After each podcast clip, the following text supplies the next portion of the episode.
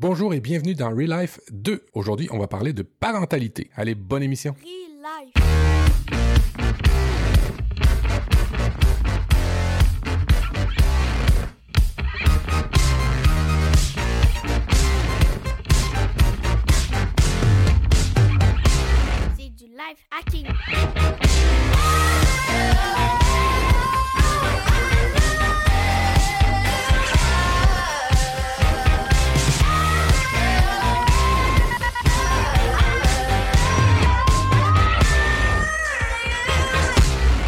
À tous, bienvenue dans Relife, deuxième épisode, ce qui est le signe d'une longévité qui va être forcément présente pour votre nouveau rendez-vous. Euh, vous le savez désormais, Relife, c'est le digne successeur de Nip Life, euh, le podcast qui vous parle euh, de life hacking, de développement personnel et qui est un peu le méta-podcast des autres podcasts qu'on fait chacun dans notre coin. C'est compliqué à décrire. Parmi lesquels l'éclectic show, Moptimisme et comme des poissons dans l'eau, bien entendu. Nous sommes quatre sur euh, cet épisode. Euh, vous avez l'habitude d'entendre Tom qui est malade, mais on l'a remplacé ce soir. Pour ma part, c'est Guillaume Vendée et je suis avec Matt. Salut Matt. Oui, salut. Écoute, j'écoute ton introduction et puis t'es franchement meilleur que moi. Moi, c'était un long silence. Alors, c'est effectivement bien, euh, bien meilleur. Et puis, bienvenue à tous. Bonjour, content d'être là, content d'avoir une, une invitée euh, de marque avec nous euh, cette semaine. Ouais, tout à fait. On- on- en plus, c'est une fille, effectivement. Euh, avec nous également, Mika. Salut Mika, comment vas-tu? Oui, salut, tout va bien pour moi. Bon, et puis on avait besoin de quelqu'un qui pourrait, euh, bah voilà, déjà dignement remplacer Tom, et puis surtout nous apporter euh, tout son savoir-faire sur le thème qu'on va aborder ce soir. Euh, c'est Priscille. Salut Priscille, comment vas-tu? Salut les garçons, ça va bien, ça va bien. Merci de m'avoir invité. Eh ben, grand merci à toi. Euh, tu es derrière le podcast Productive You euh, qu'on a cité à plusieurs reprises dans Nip Live, qu'on a cité dans nos podcasts respectifs, qu'on écoute et que vous écoutez peut-être vous derrière vos, vos petites oreillettes. Si c'est pas le cas, allez jeter un coup d'œil. Euh, comment est-ce que tu peux te, te présenter pour ceux qui te connaîtraient pas et qui vont avoir le chance de t'entendre pendant, allez, euh, une bonne heure là avec nous? Eh ben écoute, euh, tout simplement, je suis euh, blogueuse et podcasteuse à mes heures. Je suis maman de deux petits bambins de 18 et 22 ans, donc c'est pour ça que vous m'avez invité ce soir. Et puis sinon, ben, je suis une maman euh, très active dans voilà dans la vie de tous les jours. Je bouge beaucoup. Eh ben parfait, merci beaucoup de te joindre à nous en tout cas. On avait prévu dans le dans le doc qui nous sert de conducteur d'émission de reparler de l'épisode 1, de faire quelques retours. Alors ben moi j'avais pas forcément de retour en tête. Est-ce que vous aviez des retours, euh, messieurs, Matt, Mika, à faire ou peut-être Priscille, toi qui l'a qui a pas forcément participé à l'enregistrement mais qui l'a écouté? Peut-être si vous avez des retours, peut-être Matt. Euh, je sais pas s'il y avait des choses que tu voulais compléter. Euh, oui, ça a été euh, un, ça a été apprécié, je pense, et les gens étaient contents de, de voir le retour. Euh, que des bons commentaires, hein, dans le fond, de, de, revenir euh, ensemble. Ben, ça fait plaisir. Au niveau des téléchargements, c'est pas encore, c'est pas encore ça, mais on vient d'arriver de revenir, fait c'est un peu normal. Deuxième truc, ben n'hésitez pas à faire des commentaires iTunes parce que si vous voulez partager la bonne nouvelle et la propager, c'est un des meilleurs moyens encore. Ouais, les commentaires, vous savez qu'on en est très friand, c'est un petit peu notre rémunération de base, donc n'hésitez pas. Euh, Mika, il y avait des choses que tu voulais aussi rajouter ou pas? Non, pas beaucoup plus. euh, voilà, continuez, à, partager les émissions et à les commenter, à échanger avec nous. Bon, moi je vais rajouter quand même le commentaire iTunes de Jérémy du 7 octobre 2016, donc il y a pas longtemps, hein, il nous a écouté. Ah ouais. Enfin, vous revoilà avec 5 étoiles. Le retour de mon podcast favori sur le life hacking. Vous nous avez manqué. Quel plaisir de vous entendre à nouveau au creux de nos oreilles à prodiguer de nombreuses pistes d'amélioration personnelle. Que de choses mises en place dans ma vie grâce à vous. Je n'avais pas euh, su retrouver l'équilibre et le brio de votre fine équipe dans un autre podcast qui en plus propose toujours un contenu à la hauteur. Merci, le merci est en capital. Encore à vous quatre et j'espère que ce Relife ira loin dans des épisodes réguliers. Ben, en tout cas, sur la régularité, on va tout faire pour. Preuve en est, on est déjà à notre deuxième épisode. Euh, comme vous le savez, Tom est, Tom est malade, mais on est donc à quatre. Vous avez une équipe euh, de choc euh, fidèle sur le sujet. Et juste avant qu'on commence notre enregistrement, on parlait un petit peu de lecture en faisant écho à des petites publications que j'ai fait de mon côté sur mon sur mon streetcast, puisque c'est comme ça qu'on va les appeler désormais sur euh, sur la lecture. Et puis on disait que la lecture 30 minutes par jour, finalement, c'était pas si facile que ça. Et tu disais toi, Priscille, que tu faisais pas 30 minutes, mais que la lecture c'était une habitude que tu avais du soir désormais et tu ne dérogeais pas à la règle. Oui, oui, c'est vrai. C'est une habitude que j'avais étant très jeune parce que j'étais vraiment un rat de bibliothèque. J'ai beaucoup arrêté avec les enfants quand ils étaient petits parce que le soir, je, je, m'effondrais sur mon lit, je n'avais pas le temps de lire. Et puis depuis, euh, oui, 7-8 ans maintenant, je relis vraiment tous les soirs, mais pas, pas 30 minutes, je, je tiens 10, 15 minutes, des fois un peu plus si vraiment je suis à la fin d'un roman policier et que je veux vraiment avoir la fin et je peux pas attendre le lendemain. Mais, euh, mais sinon, non, c'est trop long, je m'endors moi sinon. Matt, tu disais que toi c'était pire que ça, c'est que la lecture, euh, même en journée, si tu pas un roman, c'est. Moi, ça fait des des années que je lis, euh, un peu comme Priscille. Euh, une habitude, c'est de lire. c'est vrai que des fois, c'est juste deux minutes, mais au moins j'ai pris l'habitude de lire, puis je, continue mon histoire. Mais à force d'avoir pris l'habitude de lire avant de se coucher, euh, on dirait que mon cerveau a fait une association. Tu lis quelque chose de long avec euh, du contenu, automatiquement tu tu t'endors. Alors mon cerveau a fait cette association là et maintenant j'ai vraiment une problématique au bureau, c'est que la minute que je lis des grands rapports ou des des longs euh, des, des longs résumés ou des choses comme ça pour le travail, j'ai tendance à m'endormir. Alors le seul truc que j'ai trouvé c'est de, de de mettre tout ce qui est long à lire pour le travail le matin parce que si je fais ça après le dîner, après le, le, repas du midi, euh, c'est sûr que je m'endors au bureau ou en tout cas ouais l'endormitoire commence, exact. tu pourrais lire de Alors, je pense au, travail. Moi, j'ai un Pardon? il fait ça, il a du mal à lire quand il est assis parce qu'il pique du nez. Et du coup, il se met debout sur un petit meuble, euh, tu vois, il s'accroche sur un petit comptoir, un petit truc comme ça. Donc, du coup, bah, euh, t'as moins tendance à t'endormir quand t'es debout. Quand il s'endort, il se cogne. Du coup, ça le, ça le réveille encore plus. oui, mais euh, non, c'est ça. J'avais un bureau debout. Euh, et là, je, je, je l'ai fait descendre parce que, euh, tu sais, quand on travaille dans les open space puis que t'es le seul à être debout, c'est vraiment celui qu'on regarde le plus. Un. Puis deux, je suis quand même assez grand. Je mesure 6 pieds 5, ce qui fait à peu près 2 mètres. Alors, mon bureau est vraiment très haut quand il est debout. C'était du n'importe quoi. je préfère aller debout dans une salle. Des fois, j'ai des salles, puis je lis debout. Mais c'est vrai que c'est un meilleur truc. T'as bien raison. Je vais essayer de. de je, faisais. bonne idée. Merci, euh, Priscille. Je t'en prie. Et Mika, toi, tu avais une méthode radicale si jamais la lecture simple euh, ne permettait pas de s'endormir. C'est ça. Alors, vous pouvez euh, lire en anglais. comme on, ça a tendance à, à, prendre pas mal d'attention pour pour suivre ce qui est ce qui est écrit ou l'histoire en anglais. Euh, ça permet, euh, on, arrive à s'endormir assez vite euh, derrière après, après quelques minutes de, de, lecture en anglais. Mais 4 ans à lire ton livre. non, si c'est pas 30 minutes par jour, c'est une page par jour. qui est déjà pas mal. Parfait. On a fait le tour, je pense, de mais, Oui. Mais, mais un instant, là, parlant de lecture, nous, on lit des gens qui écrivent. Mais il paraîtrait que, que toi, Guillaume, tu, tu, tu vas t'improviser écrivain. Tu, c'est un nouveau défi que tu t'es lancé. Alors oui, alors on va du coup on va parler du sujet jusqu'au bout, euh, puisque c'est un peu ça qui nous a amené à parler de, lecture, c'est que je me lance effectivement dans le Nano Brimo euh, pour le, mois de novembre, qui est un dispositif de, concours. C'est gratuit, il n'y a rien de gagné euh, d'autre que la gloire de l'avoir fait. c'est écrire un livre de 50 000 mots en un mois euh, donc euh, traditionnellement c'est des c'est des romans mais je sais qu'il y en a plein d'autres qui, qui utilisent ce temps pour produire autre chose que du roman.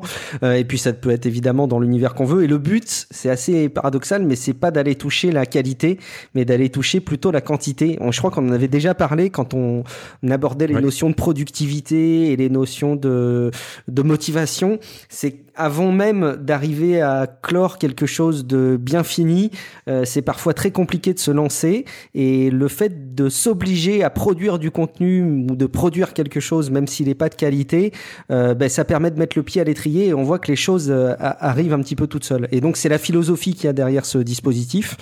Il y a pas mal de monde évidemment qui participe tous les ans. Il y a des, c'est hyper bien organisé. Il faut aller voir sur le site, c'est hyper bien organisé. On peut se retrouver dans des, dans des espèces de chambres euh, privées en fonction des lieux. Donc évidemment, il y a la, il y a la chambre qui correspond à la France. Il y a certains lieux qui sont un peu surreprésentés, qui ont des sous-chambres, et on peut discuter avec les autres personnes. Et c'est un peu la clé du truc, c'est d'arriver à partager euh, le, l'initiative et l'investissement qu'on fait durant le mois de novembre avec d'autres personnes qui font également ce, ce, ce même dispositif. Il y a même toute une étape de préparation avant, euh, les, les, choses qu'il faut faire, ne pas faire avant. Typiquement, c'est bête, mais si on s'abonne à Netflix euh, juste avant de se lancer dans le truc, bah on sait qu'on se donne pas toutes les cartes de notre côté. Euh, idem, faut avoir préparé un peu un plan dans sa tête ou dans des notes pour pas arriver le, le premier jour avec une page blanche. Et puis il faut se caler du temps tous les jours. Alors effectivement, je sais Matt que ça t'a fait réagir en disant, euh, bah tiens, déjà il arrive pas à tenir son truc de lecture et du coup il veut écrire un truc qu'il va pas avoir le temps de relire. C'est pas, c'est pas du tout idiot ce que tu dis même si euh, j'ai l'impression que ça va me forcer à caler du temps pour écrire que je me calerai pas forcément pour pour lire. Donc c'est un peu c'est un peu paradoxal. Non, mais c'est, je trouve, je trouve c'est une super bonne initiative, surtout quand tu sais que l'axe, ça va être de produire. Maintenant, euh, est-ce que tu vas changer tes habitudes? Parce que je me dis, c'est, c'est une nouvelle chose que tu veux, tu veux gagner. Est-ce que tu vas changer tes habitudes? Est-ce que tu vas trouver un endroit pour écrire juste pour ça? Est-ce que tu, comme, que, comment t'as envie de, de, de, commencer ça? Est-ce que t'as le, le goût de t'acheter un foulard, une petite cigarette avec un embout, une vieille machine à écrire et puis t'inspirer avec un verre de cognac? Ou bien vraiment, euh, tu, tu vas le faire sur ton matériel habituel? Non, je crois que je vais le faire sur euh, mon matériel habituel. J'ai commencé à regarder un peu les applis. Il y a plein d'applications pour écrire. Euh. J'en ferai d'ailleurs, je pense, un... on en reparlera. Enfin, d'une manière ou d'une autre, on en reparlera. Il y a vraiment des applis hyper bien foutues pour classer les personnages, les lieux, etc., structurer les, les, les romans. C'est c'est vraiment bluffant. Moi, je pense que je vais être assez simple et je pense que je vais utiliser Google Docs euh, parce que ça va me permettre de bosser en mobilité euh, et ça va peut-être être là où je vais essayer d'optimiser mon temps. C'est que dès que j'aurai euh, style une file d'attente, quelque chose pour lequel je patienterai, j'essaierai de me lancer dedans et puis euh, probablement, je vais essayer de me trouver euh, euh, un petit moment le soir, et éventuellement, ou sinon à la place un moment le, midi. Je crois que c'est des moments qui sont assez propices. Et puis, ben, on va voir si je vais arriver à tenir le, le truc au mois de novembre. L'objectif, c'est que je le tienne, quitte à pas le conserver par la suite, évidemment. Mais ouais, je vais essayer de trouver des petits moments et puis de profiter des outils qu'on a aujourd'hui en mobilité. Alors, euh, sur les ceux qui nous suivent dans les réseaux sociaux, euh, tous les jours, vous allez motiver Guillaume hein, pour lui demander s'il ah oui. a produit ce matin. As-tu produit? As-tu produit?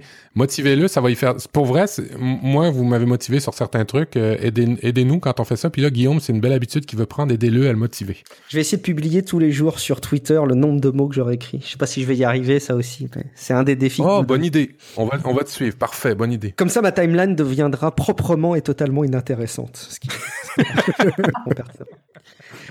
Bon, on va parler euh, du cœur de notre sujet qu'on avait prévu. On, avait abordé plein de plein de petits thèmes qu'on pourrait parler dans Real Life et puis on a choisi de parler de, je sais pas si le terme est parfaitement bien choisi, de parentalité. Euh, ça laisserait sous-entendre parce qu'on va parler beaucoup d'éducation, euh, mais finalement que la parentalité et l'éducation ce seraient deux thèmes différents. Alors j'ai presque envie de te de te jeter la patate chaude, Priscille, d'entrée de jeu comme baptême du feu. Est-ce que le terme de parentalité connote quelque chose de différent de l'éducation pour toi euh, Et sinon, bah, que, quelles sont les différences selon toi ou est-ce que c'est des, des, synonymes? Moi, je vois pas trop de différence entre les deux. Je pense que c'est peut-être un terme un peu plus moderne qu'on utilise maintenant. Euh, la parentalité, oui, c'est peut-être un ensemble de choses qui n'englobent pas forcément que l'éducation et, et c'est peut-être, euh, je sais pas, non, c'est pas, c'est pas, pas Alors... comme, euh, comme, comme différence pour moi en tout cas. Alors dans le dictionnaire, c'est fonction parce que j'ai été le voir parentalité au début, je pensais que c'était pas un vrai mot, c'était un mot qu'on a inventé, vous savez, ces genres de mots qu'on qu'on qu'on qu fait une contraction de plusieurs autres là. Mais c'est vraiment c'est un vrai mot, j'ai appris tant mieux. Euh, fonction de parent dans sa dimension morale, socioculturelle ou juridique. Ah ouais, ça va jusqu'en le juridique. On va pas aborder le juridique ce soir, restez avec nous. Non. Par contre, c'est vrai que moi, l'éducation, me... je le vois plus euh, lié voilà, à un travail d'éducateur. Euh, peut-être quelqu'un qui est justement pas de la famille. Euh, et là, on touche peut-être plus au domaine, euh, au domaine scolaire et éventuellement à certains loisirs qui sont euh, qui, qui, sont donnés à, à nos enfants. je sais pas si vous le si vous le comprenez de cette façon-là, vous? Ouais, moi j'ai tendance à te rejoindre. C'est rigolo parce que l'autre jour à la radio, j'entendais, vous savez, en ce moment, enfin, vous savez, oui, forcément, Matt, je, je pense même que tu l'as, tu l'as suivi aussi. Il y, a les, il y a les primaires en ce moment, les primaires de la droite là pour les présidentielles en France. Et euh, il y avait des débats, notamment sur euh, autour, hein, pas forcément durant le débat, mais euh, de la primaire, mais il y avait euh, des, des discussions autour sur euh, euh, le rôle de l'école, etc. C'est vachement à la mode et puis c'est c'est c'est c'est vrai que c'est important. Euh, Il y en avait plein qui expliquaient que le rôle de de, l'école, c'était justement pas euh, d'éduquer, parce que pour eux, éduquer, c'est vraiment les parents, mais c'était juste de transmettre un savoir. Ah Alors oui. j'ai trouvé ça un peu réducteur. Je sais pas Ah si non, ça non, vous moi je évoque suis tout quelque à fait chose. d'accord. Ouais. Moi, Oui. j'adhère Euh, complètement à ça. Moi, je pense qu'effectivement, l'école, c'est de transmettre des savoirs, euh, des maths, de l'histoire, des choses comme ça. Et euh, derrière éducation, moi, je vois plus la transmission euh, des valeurs morales, des de principes, euh, de choses comme ça. Et pour moi, c'est pas l'école qui doit le faire en premier. Elle peut le faire, mais c'est quand même le rôle principal d'un parent de transmettre ces valeurs-là euh, à ses enfants. Et c'est pour ça que oui, je suis, je suis vraiment d'accord là, pour le coup. Euh, désolé les garçons, mais je suis vraiment d'accord avec ça. Non, je crois que. Oui, ça, me- ça, me- ça me rejoint aussi totalement. L'école a, a son rôle de, de- d'apprendre à apprendre. Je devrais dire que maintenant, on devrait avoir son rôle-là, apprendre à apprendre, et pas nécessairement avoir des, des matières... euh, euh, j'en, aurais long à dire par rapport aux matières puis l'école, mais euh, non, c'est sûr que les parents, c'est les valeurs, c'est euh, le, c'est d'éduquer, euh, c'est, c'est de, de, de trouver de trouver son chemin et ainsi de suite. Tandis que l'école, bah, c'est, c'est, c'est le de base. Des fois, certains professeurs, en tout cas, j'imagine doit y avoir des anecdotes, mais certains professeurs essayent de s'y soustraire ou essayent totalement de, de, de c'est totalement de de prendre la place des parents et puis quand euh, quand les parents essayent de remettre le en tout cas je veux je veux pas aller là-dedans c'est un peu trop d'émotions en ce moment surtout avec le mien. Mais euh, quand t'as parlé je vais revenir à parentalité quand t'as parlé de la parentalité que été voir le dictionnaire et ainsi de suite ben, j'ai dit ben, ça tombe bien parce que moi j'y connais absolument rien et puis je vais apprendre plein de trucs parce que euh, je me trouve excessivement mauvais. Puis je me dis que ça doit être à peu près le sentiment de- souvent de tous les parents quand euh, ils ont des enfants parce qu'on doit se trouver tous mauvais parce que on, on apprend tout le temps sur le tas. C'est pas quelque chose qui, qui est inné, euh, même si on pense que pour les femmes c'est inné plus que pour les hommes. Je pense qu'on l'apprend tous sur le tas, puis on a toujours ce sentiment de de- de- de- d'incompétence des fois par rapport à certaines situations avec nos enfants qui sont complètement tout à fait toutes nouvelles. Alors j'ai vraiment hâte de vous entendre là-dessus parce que moi je me j'aimerais ça apprendre à être meilleur, surtout avec mes enfants. Bah, je crois que je crois que c'est un peu le tu, tu mets bien pour moi enfin je rejoins totalement ton avis de dire que bah, personne a le a la formation là-dessus euh, peut-être certaines professions évidemment si plus que d'autres mais personne a vraiment les capacités de se dire euh, oh je sais de quoi je vais parler euh, quand je vais avoir euh, mes enfants. Euh, et, et, et finalement moi il y a un truc qui m'a beaucoup marqué aux différents sur différents ateliers à titre perso que j'ai pu avoir c'est on m'a expliqué que être parent presque ça devait être même définition c'était accepter de faire des erreurs. Alors pour moi, c'est ça a été paradoxal parce qu'être parent, avant tout, bah c'est euh, c'est transmettre quelque chose, quoi, que ce soit des valeurs ou de l'information, etc. Ou à la limite un patrimoine génétique. Mais qu'on me dise que la définition de parent, c'était accepter de faire des erreurs, bah, ça m'a fait vachement réfléchir. Mais en fait, je crois que c'est vraiment le prérequis de départ. J'ai l'impression qu'être parent, c'est euh, accepter qu'on soit totalement imparfait. Et je crois que jusqu'à ce qu'on soit parent, on a envie d'être parfait. On a envie que, que, que tout ce qu'on fait dans la vie, ce soit euh, nickel chrome. Et quand on est parent, de toute façon, on va pas y arriver. Et si on n'accepte pas dès le départ de faire des erreurs et de reconnaître ses erreurs et de passer dessus euh, et, et de faire des choses imparfaites, eh ben finalement, on va pas arriver à grand chose. Je sais pas si ça vous parle aussi. Moi, ça me Et- parle. Oui, totalement. Ouais, ouais. Et ça, ça permet de se, bah, derrière de, de se remettre en question et de, et de s'adapter à chaque enfant. Euh, voilà, parce que chaque enfant est quand même différent et il faut, il y a des façons différentes, euh, je pense, de, de, de les aider à grandir.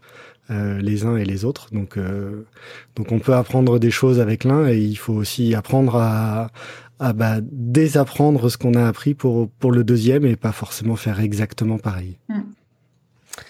Priscille avait euh, une, des interventions qu'elle a faites dans le doc, c'est qu'elle a coupé en deux le thème. Elle s'est dit non non mais les gars vous allez pas euh, me mettre ça dans un dans un seul et même bloc. Il y a des choses qui s'appliquent pour les petits et d'autres choses qui s'appliquent pour les ados. Les choses sont sont trop différentes et on comprend très très vite euh, que évidemment elle a raison. Est-ce que tu peux nous en toucher un mot, Priscille peut-être? Et puis on va façon de parler hein, attaquer les petits. Oui, bah oui, parce qu'effectivement, quand on est sur la, la, la, le petit âge, les bébés, les enfants en primaire ou des choses comme ça, on est vraiment dans le tout début de leur vie et, et là on va poser euh, des basiques, des fondamentaux, euh, des valeurs, les premières pierres, euh, etc. Et puis euh, et puis on a, on doit s'adapter à leur petit âge dans plein des choses, dans des activités, etc. Puis quand ils deviennent ados, ben là il faut déjà leur donner beaucoup plus d'autonomie. Hein, c'est des, des mini adultes.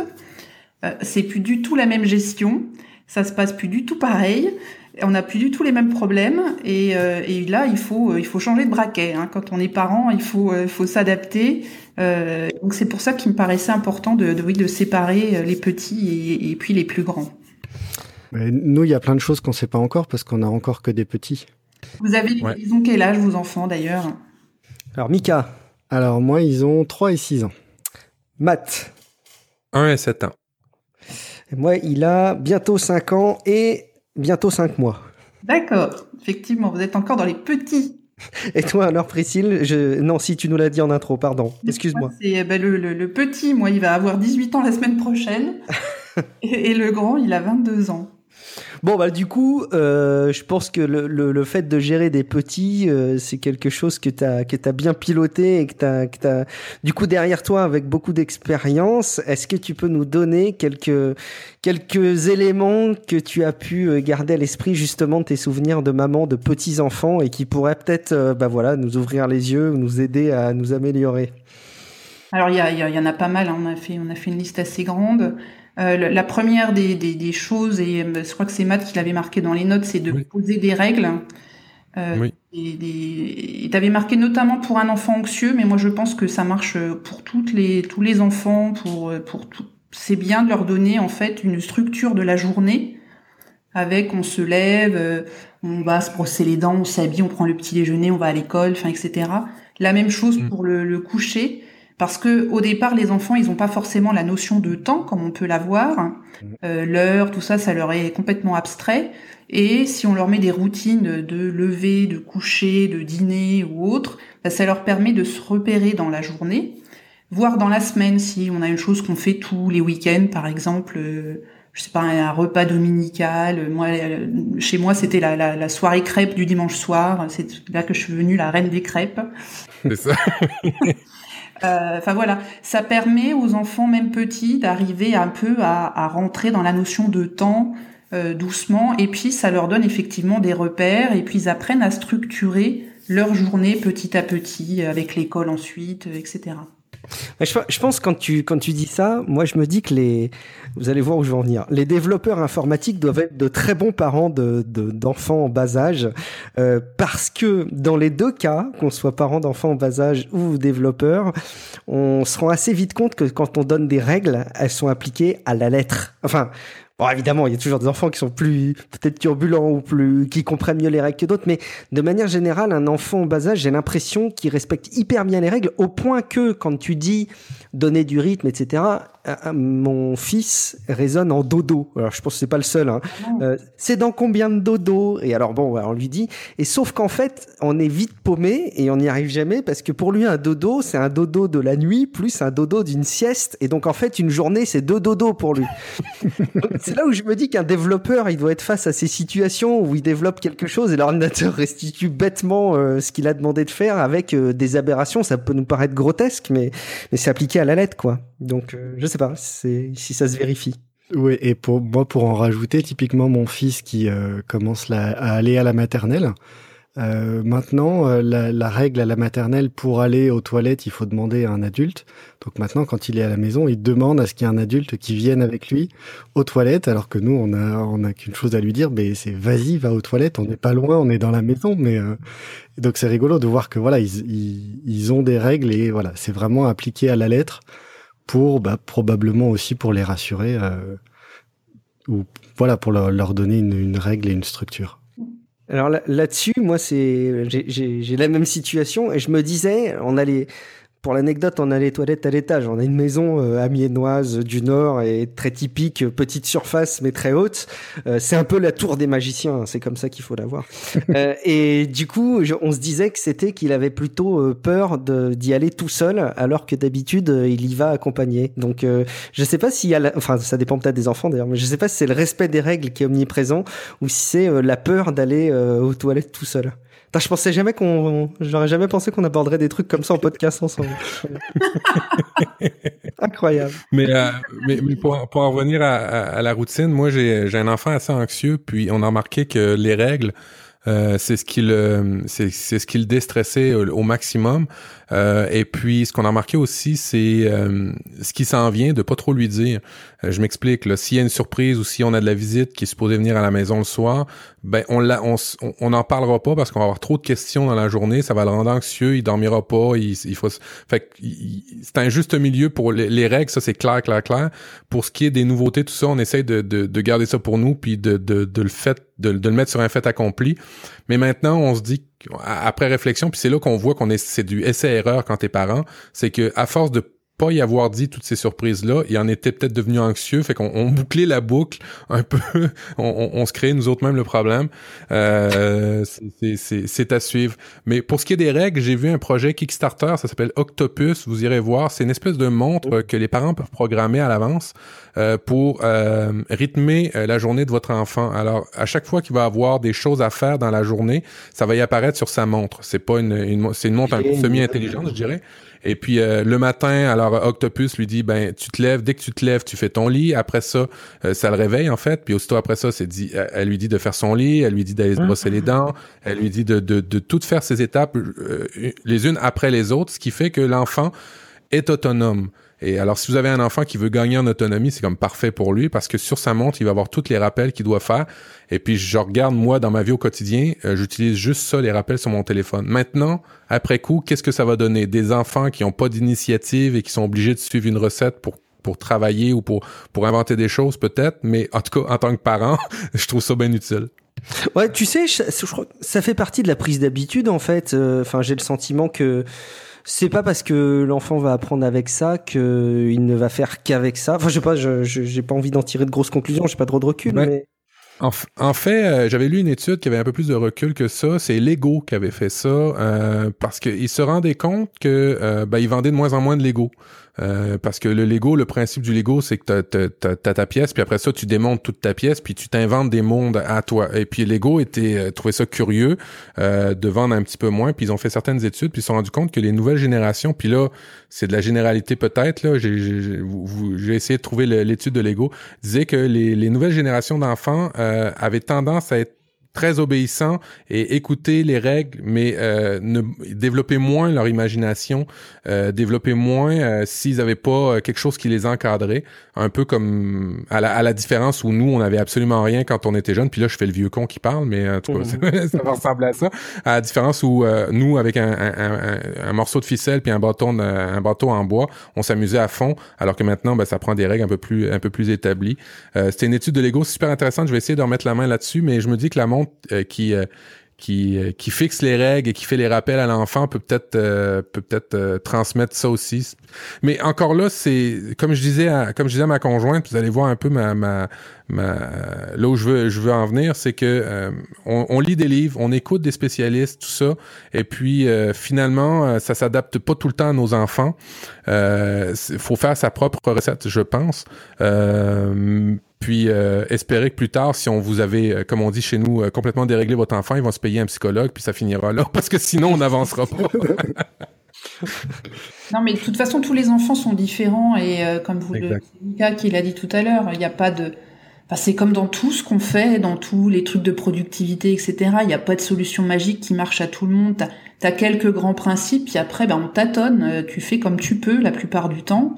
Euh, et puis si ça se passe bien, bah écoute, tant mieux. Puis sinon, tu recommences. Enfin, je veux dire, euh, a priori, sauf à faire de très graves erreurs de- d'éducation, euh, tu, tu, on ne crée pas des gens qui vont devenir psychopathes à la fin. Donc, euh, oh merci, tu me rassures. ça devrait se passer, Matt, rassure-toi. Mais euh, je- je- pa- parce qu'on a, un- on a un bon bagage de spécialistes qui nous entourent avec l'éducation de mon premier qui s'appelle Mathis. Et puis, il y en a une phrase que, que j'ai bien aimée de la semaine dernière, une spécialiste qui m'a dit, mais parce que j'ai, j'ai, j'ai, formu- j'ai formulé exactement la même phrase que je, venais de vous dire, j'ai de la difficulté à trouver le meilleur, euh, la meilleure façon d'éduquer mon enfant. Puis elle me disait, vous savez, c'est vous le spécialiste, c'est vous le spécialiste de votre enfant.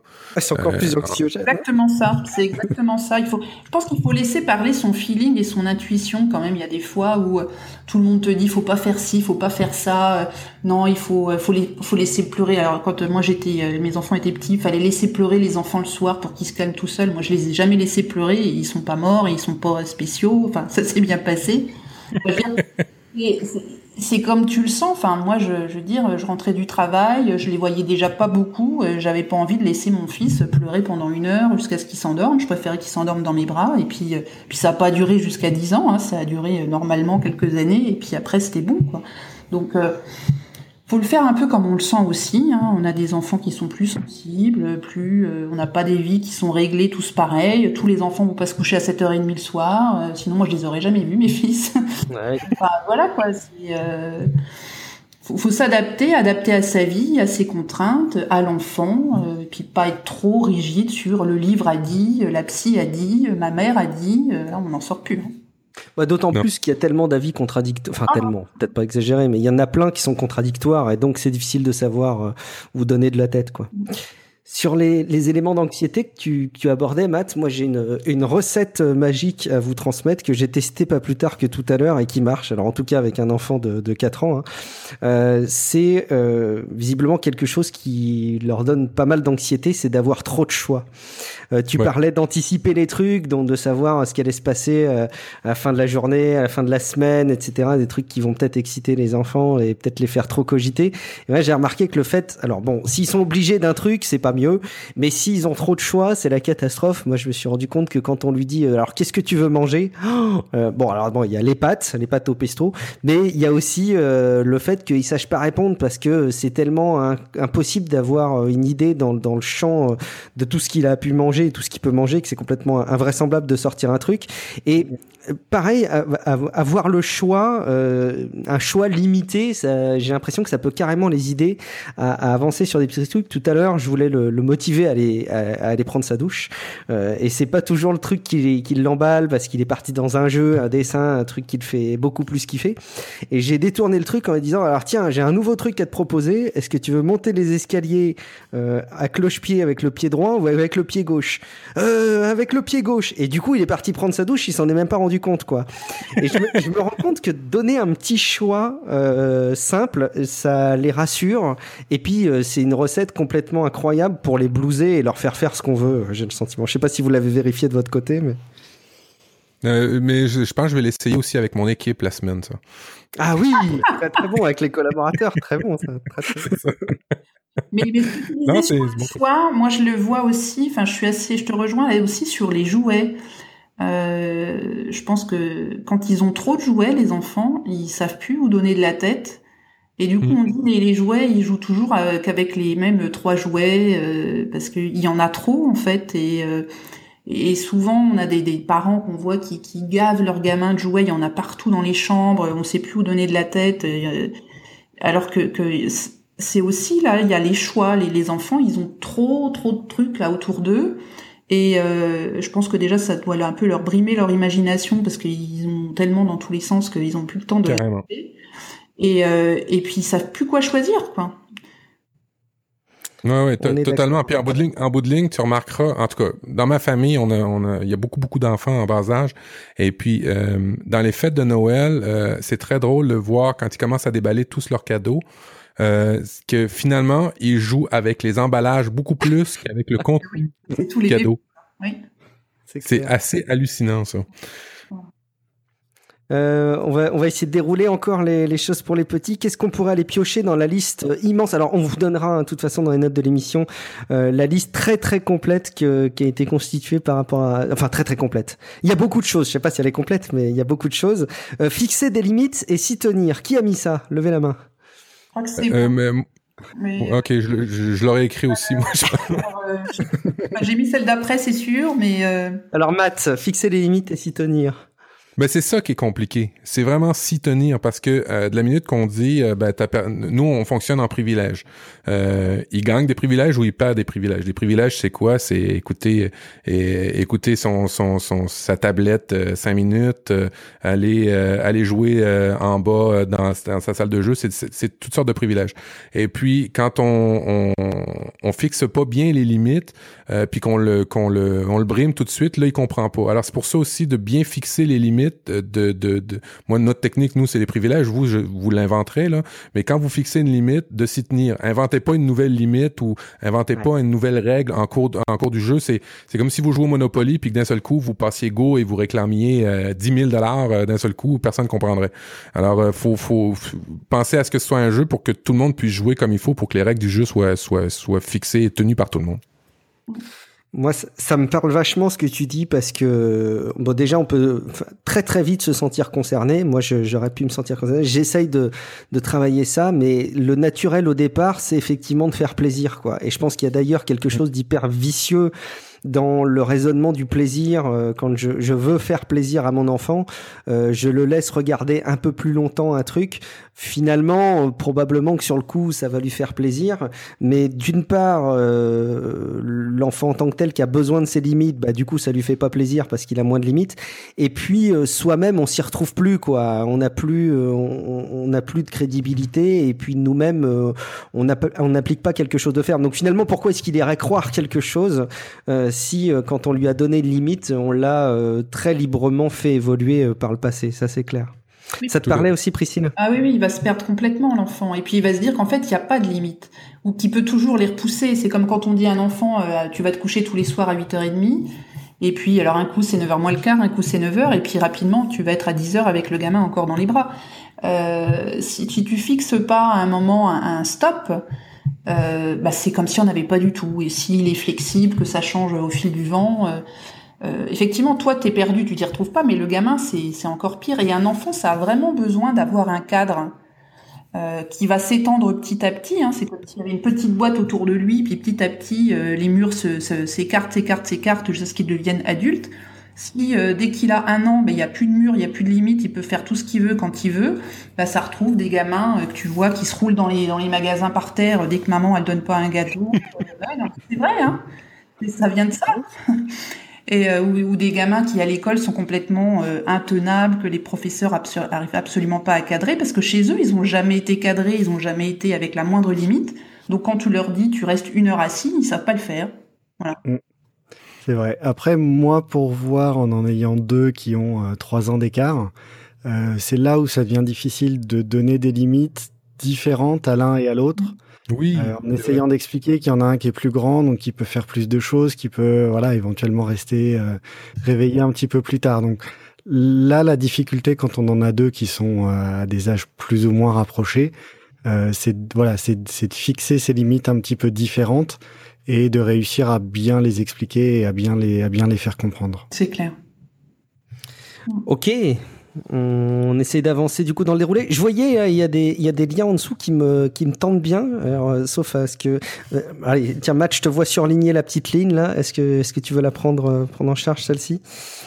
Ben c'est le, en fait c'est Priscille qui, qui l'a mis. Moi c'était le, le, lien après. Euh, j'ai un enfant qui a beaucoup de difficultés à l'école euh, et puis euh, euh ben finalement c'est que des euh, sa vie sa vie à l'école est, est, est, voyons agrémentée de défaites souvent hein. il y a de la difficulté il y a des difficultés. Nous on vit avec ça. Et puis faut quand même faut absolument en fait lui trouver un moyen d'avoir des victoires. Toute sa journée faut faut, faut essayer de parsemer ça de victoires parce qu'il étant donné qu'il y a des difficultés à l'école il peut se sentir découragé puis dans la vie en général, se décourager, c'est pas très bon quand tu commences à apprendre. T'as pas le goût d'apprendre plus quand tu sais que, quand tu penses que tu vas juste échouer à chaque fois. Alors nous, on a, on a, on a essayé d'instaurer le principe des mini-victoires. Euh, et puis, euh, un, un, truc tout bonnement, là, que, un jeu qu'on aime beaucoup avec lui et jouer, ça s'appelle Spot It. Euh, c'est un petit jeu qui dure cinq minutes. Vous n'avez pas besoin de, de, vous impliquer pendant trois heures avec votre enfant parce qu'on n'a pas trois heures à s'impliquer avec un enfant tous les soirs. Hmm. ça s'appelle Spot It. vous irez voir, c'est un jeu, c'est super, super simples, des micro-parties de 5 minutes euh, où il faut trouver le, le, le, Puis il y a des... Le, ce jeu-là s'adapte en fonction des âges. Il y a des spots plus simples, des spots plus compliqués. Il y a un spot Halloween, vous irez voir dans, dans les notes de l'émission. C'est de trouver l'élément qui est identique sur deux cartes. Et puis ça a l'air con, mais ça fait que des micro-victoires pour lui. Il est super content. Il y a des spots avec des lettres. Il y a des spots avec des, des chiffres. Alors, vous, vous, vous, nous, on, accompagne Mathis euh, dans son dans son éducation avec des spots puis on, on, y apprend des mots, des, des, des dessins qu'il y a là-dessus. C'est des affaires de cinq minutes. Moi, j'ai pas, j'ai l'attention d'un poisson rouge, c'est-à-dire que j'ai de la misère à, avoir de l'attention plus que cinq minutes si si j'ai pas d'intérêt. Hein. Euh, ben mon fils est un peu comme moi et puis euh, Spotit c'est super intéressant, mais c'est surtout en, amont de ça de, de, de, trouver votre principe à vous pour qu'il ait des, des micro victoires s'il a des difficultés à l'école pour pas que sa sa journée euh, se passe toujours dans les défaites. C'est un peu ça l'idée. Tout à fait. En France, ça s'appelle euh, de, Double. Ok. Euh, voilà, c'est le c'est le nom français. Il y a la même chose avec plein plein de versions. Pourquoi est-ce qu'ils ont été renommés ça? C'est une bonne question. je, je sais pas du tout. Ils l'ont pas mis ils l'ont pas mis en français en plus. Non, ils l'ont pas mis en français. Voilà. Après, euh, en, en, règle générale, les, les jeux de société, euh, que ça soit avec des petits ou je pense même avec des ados, c'est un très très bon très très bon moyen de et d'éducation et de les faire un petit peu euh, bah, travailler ou même réviser euh, beaucoup de choses. Euh, voilà, il y a plein de jeux avec avec des mots, avec des lettres, avec des chiffres. Il y en a liés à, à des dominos avec des, des, des triominos avec trois faces. Il y a des jeux, des memories qui ont plein plein d'applications. Nous, je vois typiquement avec ma, ma fille de 6 ans, elle a un jeu où c'est des princesses qui sont endormies, mais il y a un système de jeu de cartes. Faut faire des additions pour éventuellement poser des cartes et ensuite en piocher d'autres. Avoir un prince et le prince, quand on le pose à son tour, et on a le droit de retourner une princesse. Et quand on a retourné suffisamment de princesses, on a gagné. Euh, Espèce de coquin, tu veux retourner des princesses. C'est ça, donc on, arrive à faire arrête, en fait ton prince là. non, il y a, y, a plus, y a beaucoup de princes et beaucoup de princesses. Ah d'accord. c'est une orgie de princesses. ça. Et, et, après, en restant dans le, dans le thème memory, moi je sais qu'en étant petit, on avait un jeu qui s'appelait le hamburger. Euh, qui était un jeu de plateau avec plein de petits pions retournés euh, face cachée euh, sur le sur le jeu. Il fallait tourner sur le sur le plateau euh, carré hein, et on tombait sur les différents ingrédients du hamburger et le but était bah, de retrouver dans les pièces face cachée les différents éléments du hamburger. Donc même en étant voilà en étant plus grand, on arrive à continuer à, à jouer et ça aussi de façon de façon sympathique avec avec toute la famille le, jeu déconnecté, j'ai l'impression que ça a l'air d'être quand même un vecteur euh, génial pour faire passer plein de notions. On, en parle là avec les avec les jeux comme ça. Je voudrais pas brûler les étapes, euh, mais concernant les ados, moi je, fais référence un peu à, à, mon histoire. Euh, je me suis beaucoup beaucoup formé. J'avais des parents, hein, j'avais une vie sociale, etc. Mais j'ai j'ai adoré aussi à l'adolescence me plonger dans les jeux de rôle sur sur table. je mentionne le sujet, c'est un sujet que j'aborde dans d'autres podcasts et, que je vais aborder plus en détail sous l'angle justement de l'éducation parce que moi ça m'a apporté énormément de choses. Alors j'ose pas dire qu'en tant que parent, si vous avez des ados, euh, il faut jouer au jeu de rôle avec eux parce que déjà je sais pas s'ils seront très fans et j'en sais rien, je sais pas, je me rends pas compte. Mais il y a une piste là-dedans. D'une part le jeu de manière générale, il y a les jeux collaboratifs aussi qui d'un point de vue jeu de société sont évidemment euh, très très intéressants. Mais le jeu de rôle a quelque chose de formidable parce que ça permet de se plonger dans l'histoire, ça permet de se plonger dans les maths, ça permet de se plonger dans la littérature, ça permet de jouer l'imaginaire, ça permet de jouer euh, euh, le théâtre. Enfin, c'est vraiment un vecteur de d'épanouissement, je pense, pour les enfants euh, qui, est, qui est énorme. Et ça m'étonne pas qu'il y ait beaucoup d'adultes qui, qui retournent plus tard. Euh, donc pareil, c'était dans la même veine, Matt qui avait indiqué ne pas confronter ses enfants à des situations où ils ne pourront qu'échouer. C'était ça, c'était donc proposer des petites victoires. Non, Priscille, ouais. Euh, voilà, parce que souvent on demande à des, des, des, choses à des enfants qui sont petits, euh, qui sont, ils pourront pas y arriver. Par exemple, tu as un enfant qui a 2-3 ans et puis tu veux absolument l'emmener dans une soirée euh, chez des amis qui va durer jusqu'à pas d'heure alors que le petit, normalement, il est couché à 7h30, 8h. Au bout d'un moment, il va être trop fatigué, il va commencer à chouiner, à faire un peu la misère à tout le monde. On va le rouspéter parce qu'il est pas sympa. Alors qu'en fait, c'est nous les parents qui sommes pas sympas de l'avoir mis dans une situation qui est pas adaptée à son âge. Et moi, je le vois de plus en plus où euh, je, je, trouve que souvent les parents maintenant, je parle comme une vieille, hein, mais euh, euh, ils jouent un peu. Ils jouent, on a l'impression des fois qu'ils jouent à la poupée, quoi. Que c'est un petit. En fait, ils ont l'impression d'avoir un petit adulte qui va pouvoir faire tout comme eux. Hmm. mais sauf qu'en fait, c'est pas un petit adulte, c'est encore un petit enfant. qui a des limites, qui a un rythme qui est pas du tout celui d'un adulte. Et quand tu mets un enfant dans le rythme d'un adulte, ben, il est perdu, il se sent pas bien, il, pleure, et après, on va le gronder, on va lui dire t'es méchant, tu as été méchant ce soir. Bah non, il n'a pas été méchant, il est fatigué. Donc, euh, on ne doit pas, euh, je pense, moi, mettre des enfants comme ça dans, dans des situations où ils peuvent. C'est pas leur rôle, ils sont. C'est pas dans leur rythme, c'est pas leur vie. Et, puis on les, voilà, ils sont tout perdus. Et après, en plus, on dit qu'ils sont méchants, donc euh, ou pas gentils, ou comme on veut. Euh, donc voilà, moi je trouve c'est là que je dis qu'il faut, euh, faut faire attention à ces situations parce qu'ils peuvent qu'échouer, ils pourront pas s'en sortir, ils sont trop petits encore. Donc donc faut aller avec la, la vitesse de, de, de l'évolution de l'enfant et pas aller plus vite. Au rythme de l'enfant. Voilà. Ouais, c'est rigolo parce que plus loin, je crois que j'ai mis un, article, les, les 27, ouais, c'est un peu putaclic le titre, mais c'est les 27 alternatives euh, à la punition, je crois. Et effectivement, ils anticipent très très vite au départ le fait qu'il faille prévoir un cadre qui soit adapté pour eux. Bah oui, bah oui. Mm.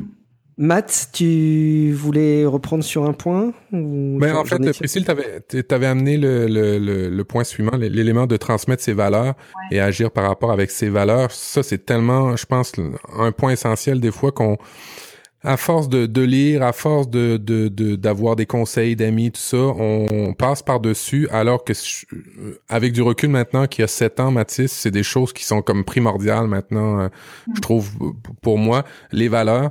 Euh, et puis moi, juste une anecdote, euh, moi, mes valeurs, euh, mes parents m'ont jamais donné d'argent de poche, petit. Je, je, manquais de rien, mais ils m'ont jamais donné d'argent de poche parce que euh, tout travail mérite salaire, fallait, tu sais, ils voulaient m'inculquer ces affaires-là. Et puis, nous, de base, ben on s'est fait donner des conseils, ben donne-y un dollar quand tu fais une belle action, hein, donne-y ainsi, un ça. Et puis ça allait complètement à l'encontre de mes valeurs, puis j'y donnais mais toujours de recul, tu sais, j'étais pas j'étais pas bien avec ça. Puis l'enfant le sentait, ce qui fait que ça marchait pas comme comme comme façon de faire. Alors euh, en y allant avec purement ses valeurs, euh, ça va beaucoup mieux en ce moment. On y donne des, des, des privilèges euh, et puis ça, ça, ça fait beaucoup plus de sens. Puis j'aime beaucoup ça. Puis là c'est des valeurs par rapport à l'argent, mais c'est des valeurs dans d'autres là, de de pas voler, de J'imagine c'est ça, hein, Priscille? Tout à fait. Et, et parfois, euh, bah, il faut être, faut être exemplaire. Il y avait une vidéo qui passait par un moment sur YouTube. Là, on voyait un, petit gamin qui faisait tout comme faisait son papa. Euh, son papa qui lui disait d'être d'une certaine façon, et puis qui d'un autre côté, en voiture, il était complètement irascible, il insultait les gens. Enfin voilà. Ouais, okay. Mais oui, mais je veux dire, c'est c'est ça quoi. On peut pas dire à un enfant de pas mentir si à longueur de temps on ment. On peut pas lui dire de pas voler si on est le premier à chaparder des trucs au marché. Il y a une sorte de, congruence à avoir. On peut pas faire une chose et dire son contraire parce que l'enfant s'en rend compte. Et puis c'est comme les limites en fait. Il se rend compte qu'en fait il n'y a plus de règles. Il n'y a pas de règles. On fait ce qu'on veut. Après tout, euh, c'est pas bien gênant. Et parfois c'est super difficile de s'y tenir euh, parce qu'on peut être amené avec des, des espèces de les enfants peuvent se mettre dans des situations où derrière on est tiraillé entre je le défends parce que c'est mon enfant ou je le laisse assumer ses responsabilités. Et là, j'ai une petite anecdote. Alors, c'est arrivé à un de mes fils qui était, était un petit peu plus grand, il n'était pas tout petit. Il s'est mis à sécher les cours par un moment, au, au prétexte qu'il était malade, et ça tombait bien, il faisait ça toujours les jours où j'étais en déplacement très loin, donc je pouvais pas voir qu'il était effectivement malade. donc, Comme genre, par hasard. Je me posais à 9h à Marseille, je sortais de l'avion et j'avais un message, maman, j'ai vomi ce matin. Bon, bah c'est bien, mais moi, je... Voilà. Euh, et puis ça, ça arrivait quand même de temps en temps. Et puis un jour, bon, bah, ça, ça arrive. Le soir, je lui fais son petit mot pour aller à l'école parce qu'il y a un petit mot à donner pour dire euh, il a été absent. Le lendemain matin, il part à l'école, tout va bien, c'est un vendredi. Et puis le lundi, le, le, le proviseur m'appelle et dit Madame Livnet, votre fils a été malade la semaine dernière. Je dis oui, oui, oui, jeudi. Mais il me dit non, aussi vendredi. Alors, ben, je lui dis non, vendredi, je l'ai vu partir. Il me dit non, non, j'ai un petit mot qui a été signé par vous. Euh... Et mon fils prend le téléphone et dit mais si maman, tu te souviens bien, j'ai été malade vendredi aussi. Et là, je commence à réfléchir et je me dis qu'est-ce que je fais? Est-ce que je couvre mon fils et je l'engueule à la maison? Ou est-ce que pour faire bonne figure devant le devant le prof ou alors, est-ce que non, je, je ne le soutiens pas là, parce que sinon, ça risque d'être la porte ouverte à toutes les fenêtres? Et donc je lui dit non, je lui dit écoute Valentin, je suis absolument certain euh, que tu n'as pas été malade vendredi, je t'ai vu partir, donc tu es peut-être revenu et puis voilà. Et, euh, donc je ne l'ai pas soutenu dans son mensonge. Et le, proviseur m'a remercié parce qu'il m'a dit que la plupart du temps les parents euh, soutenaient l'enfant quoi qu'il en coûte et que derrière, ben effectivement c'est tu, tu mets le doigt dans un engrenage qui qui va jamais très loin ou en tout cas pas très bien. Euh, mais là, c'est vrai qu'à ce moment-là, tu, tu, te poses la question, tu te dis est-ce que je, je, règle ça à la maison et on fait bonne figure face au public entre guillemets ou à les aux étrangers, ou est-ce que je lui je le force maintenant, bon, il n'était pas tout petit non plus, hein, mais à, à, à, prendre ses responsabilités et à, et à se retrouver ben, en face de, des conséquences de ses actes. Donc là, il faut, il faut y réfléchir parce que ça arrive vite quand les enfants commencent à grandir et à faire un peu des bêtises. Il faut rester droit dans ses bottes par rapport aux valeurs qu'on leur a, leur a inculquées parce que sinon, c'est comme les limites, quoi. C'est ce que je disais tout à l'heure. Euh, il y en a plus, il y a plus de règles, il y a plus de valeurs, on fait ce qu'on veut et tout va bien. À noter que ça peut paraître, euh, selon les images qu'on utilise là dans, dans les descriptions des, des points tels qu'on les fait ensemble, euh, ça peut paraître parfois évident et caricatural. Et, et, on a tendance à se dire ah ouais non mais ça évidemment que c'est euh, évidemment que c'est pas une bonne attitude. Mais en fait il faut garder à l'esprit je pense que ce sont des comportements que bien souvent des parents peuvent avoir bien malgré eux. Euh, et ça peut paraître simple vu de l'extérieur mais souvent quand c'est vécu de l'intérieur c'est pas si simple. Et c'est là aussi où c'est intéressant c'est quand on est face à une situation euh, j'allais dire, difficulté par rapport aux enfants, il faut être capable, sans pour autant euh, se culpabiliser, mais de se remettre en question et de se dire, tiens, qu'est-ce qui, dans mon attitude, dans, dans nos, nos comportements, peut induire des choses comme ça chez l'enfant? Et bon, on n'a pas toujours la réponse, mais je pense que c'est important de garder à l'esprit qu'il n'y a pas, euh, euh, de manière très manichéenne, des attitudes bien et des attitudes pas bien, et que les autres font des trucs pas bien et que nous on fait tout bien. Je pense que c'est intéressant de se remettre un peu en question quand même. C'est clair, c'est clair. Laisser du temps aux enfants pour souffler, se reposer. Alors là, ça, ça va être dur, s'ennuyer. Ouais, ça c'est oui. bon. Qui avait déposé ça? C'est moi qui l'ai mis. Priscille, tu veux que nos enfants s'ennuient? C'est ouais. mal. Ouais, ouais. Ils s'ennuient, c'est dur, on les voit pleurer. Que, que s'ennuyer, euh, je pense que quand on était petit, enfin quand moi j'étais petite, parce que je suis quand même beaucoup plus vieille que vous, on s'ennuyait régulièrement. Euh, nous, on avait la télé avec deux chaînes en noir et blanc ou trois. Euh... Arrête, arrête, t'es pas si vieille que ça. si, bah, si, si, C'est serais... pas trop dur d'aller au travail pour chasser par les dinosaures, euh, Priscille, ça va? Tu serais surpris, moi je suis très vieille. Hein. Vous vous pas et, et, puis à Noël, t'avais deux oranges dans une chaussette, c'est ça? Euh, mais, mais moi je vais, oui, si, si. Je... Je suis déjà dans la deuxième partie de ma vie, moi déjà, donc euh, si si, je suis tranquille. Et, euh, et donc effectivement, on avait euh, après on avait quelques jeux de société, on avait quelques bouquins, on n'avait pas les ordinateurs, les ceci, les cela, et donc il y avait des moments mercredi après-midi où il pleuvait, on pouvait pas aller dehors, machin, on s'ennuyait, on n'avait pas grand chose à faire. Et mais bon, ça, ça durait pas non plus cinq heures. Hein. Mais je pense que l'ennui, ça aide à, à, à, apprendre un peu à, à penser par soi-même, à réfléchir, à laisser son imagination gambader, et ça fait beaucoup travailler l'imagination. Et je pense qu'aujourd'hui, on, on, on, donne aux enfants énormément d'activités. Alors, je parle pas que des médias, de, des tablettes et des choses comme ça. Euh, moi, je vois des enfants ici qui... Euh, ou les petits copains de mes enfants qui ont des agendas de ministres le, le, mercredi et le samedi. Alors le piano, la danse, le foot, le rugby, la gymnastique, le ci, le là, machin. Les, les gamins, ils ont un truc, ils sont épuisés le soir quand euh, de, de, leur journée de, de, normalement de repos ou de leur week-end. Tellement ils font d'activités. Alors je dis pas qu'il faut pas en faire, hein. euh, mais je pense que quand il y a trop, euh, ils ont plus de temps pour se reposer. Euh, pour pour souffler un peu et que ça me paraît nécessaire pour des enfants parce qu'ils sont encore petits, hein, c'est pas des petits adultes, ils ont le temps de courir comme nous, comme des fous dans tous les sens. Euh, je pense que c'est encore un moment où on peut leur laisser le temps d'y aller plus cool, quoi, et de pas avoir un truc minuté euh, avec des rappels toutes les secondes. T'as ci, t'as là, faut que je t'emmène ici, je te ramène là. Enfin voilà, c'est c'est mon, oui. mon petit côté rétrograde. Excusez-moi messieurs. C'est ma. arrête, arrête. Mais euh, je, je, je suis tellement d'accord avec toi. On le- l'ennui, euh, on dirait qu'on peut plus s'ennuyer. Euh, D'ailleurs, nous, on s'ennuie plus. Hein. Des, des minutes qu'on s'ennuie, on a notre téléphone dans le visage, puis on, on fait quelque chose. Puis euh, c'est euh, c'est très problématique dans à notre époque là. Euh, On mais plus, on Candy Crush. Exact. c'est ça. c'est ça. Euh, non, moi, ça me touche vraiment de s'ennuyer, mais pas forcément de s'ennuyer. euh, euh, comment on dirait bien ça? Je veux pas que mon enfant s'ennuie. Je veux que quand il y a des périodes, il peut, il peut avoir des périodes à lui pour inventer ce qu'il va avoir à faire. Pas forcément que j'oblige ou que j'y ai contraint à faire une activité ou j'ai con- ou j'y rempli son horaire, comme tu dis, avec l'agenda de ministre. Je veux qu'il y ait des périodes à lui qui va découvrir ce qu'il va vouloir faire. C'est tout simplement. Toi, Ouais. t'appelles ça s'ennuyer, mais c'est plus des périodes pour lui qui fasse ce qu'il veut. Ou qui prennent le temps, s'il veut, voilà, s'il veut dessiner, qu'il prenne le temps de, de réfléchir à ce qu'il veut dessiner, ou ouais, ouais, des choses comme ça. S'en- S'ennuyer, c'est rigolo parce que j'ai croisé euh, une fois les copains de chez Nipédu et euh, c'était un truc justement qui était ressorti. Euh, à l'époque, on parlait justement des enfants et ils disaient euh, ouais, non mais la culture de l'ennui, c'est c'est pas totalement euh, c'est pas totalement idiot effectivement. Euh, communiquer, expliquer les situations avec des mots simples, même les situations difficiles.